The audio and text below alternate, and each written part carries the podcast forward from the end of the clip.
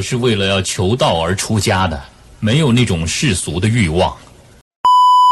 Hello，大家好，我是红茶，一个兴趣使然的成人玩具测评人。之前提到过的国产贴牌机体横屏总算是告一段落了，虽然财力有限，没有特别大的量，一共二十二款，但也可以算是覆盖到市面上绝大部分的贴牌胶体了。这次参与测评的胶体列表如下，先做个小小的总结吧。在这次横屏中，也是发现了这些贴牌胶体的一些特点：一是胶体造型单一，少有甚至可以说几乎没有独立模具的产品。而这种独立的模具，其实在日牌是能看到很多的。举几个比较有特色的来说，就有 EXE、魔眼。而这三个品牌，这些产品在市面上是很难找到同款模具的产品的，也只有 Tomax 这种单纯圆柱形的产品，由于过于容易模仿，才出现了许多仿品。而这次测评的产品中，应该说造型相近甚至完全一致的机体量非常大，尤其是各种半身形的产品。感兴趣的玩家可以自行对照一下。第二点则是产品通道设计往往大量采用突破环设计，宣传中也喜欢以之作为噱头，强调所谓出液感。第一次动不动就是暗层的子宫、淡层的突破环、硬层的纯结膜等等等等，听起来非常夸张的说法，而实际上使用中的体验往往会让人怀疑，原来出液感就是刮的疼。但由于有很大一部分玩家都没有太多实战经验，或者说出液的体验，面对说法和体验不符时，大多是将信将疑，以为是自己经验不足，也就不了了之了。而事实上，就是产品本身的问题而已。而第三点就是通道内壁的材料了。应该说，很大一部分贴牌产品在胶体的选择中几乎不关注柔软度，而即使是注意到了柔软度的这部分产品，对于弹性或是通道的绵密感也是几乎不会考虑的。当然，这一点就只能在使用中发现了。通过产品造型和通道是很难分辨的，在使用中的体现就是通道过于光滑或是比较僵硬，使用过的玩家应该都深有体会。最后一点则是体现在宣传上，文不对题。胡言乱语，有许多品牌更是一不做二不休，干脆连通道都不展示在外包装上了，完全是用重复的例会进行填充。在使用体验上则更是信口胡诌。一款机体既可以高刺激，又可以是慢玩，有着大量凸起的通道可以是高包裹慢玩，平直顺滑的通道也可以强调突破感。包括之前提到的贴吧等水军横行的平台，更是完全按需宣传。遇到这种产品，几乎就可以确定是垃圾胶，直接避雷就好。在进入正题前，还是先说说这些机体的来源，虽然都是自行购买的。但国产大魔王和 A 在购买中倒是有一些差距在。本身这次横屏在最初是并没有将这两个品牌纳入考量范围的，后面由于国产大魔王的跳脸，也就特意重新去购买了他们的产品，准备进行测评。相信用过拼多多的玩家是知道的，虽然价格低廉，但总是会遇到拍发币的情况。由于大部分情况下拍发币都是发些国产贴牌胶，所以我只在购买国产贴牌胶体时选择某多。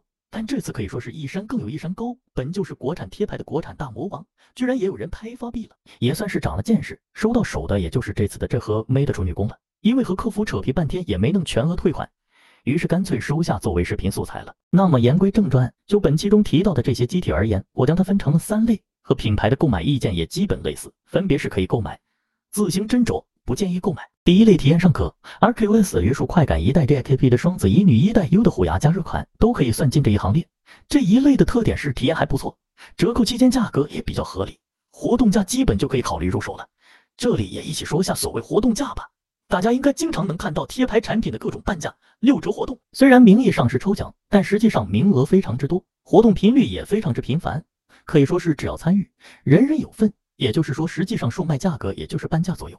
因此，想要入手的玩家，我建议等一等类似的活动。这几款产品尽管是贴牌，但算得上物有所值，是可以给到七到八分的机体。上面提到的问题大多只占一点，出油和气味问题也不严重。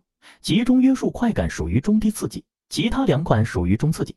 如果是感兴趣的玩家，可以放心进行购买。而第二类则是建议自行斟酌。这类产品的体验谈不上多差，但绝对算不上好。同价位可选的机体实在很多，这类产品也是占比最多的。安 f 御神子火星误杀 JP 的白丝婢女一代，U 的虎牙加软加硬，RQS 风花恋约束快感两代，以及 V 的处女宫，Hot Fun 的琉璃子，国产大魔王的静慢丸，这类机体基本上述提到的问题都占到一些，体验比较普通。实在喜欢的话，建议折扣价购买。其中除了国产大魔王的静慢丸和 V 的处女宫属于慢丸，其余几款都属于中刺激类的机体。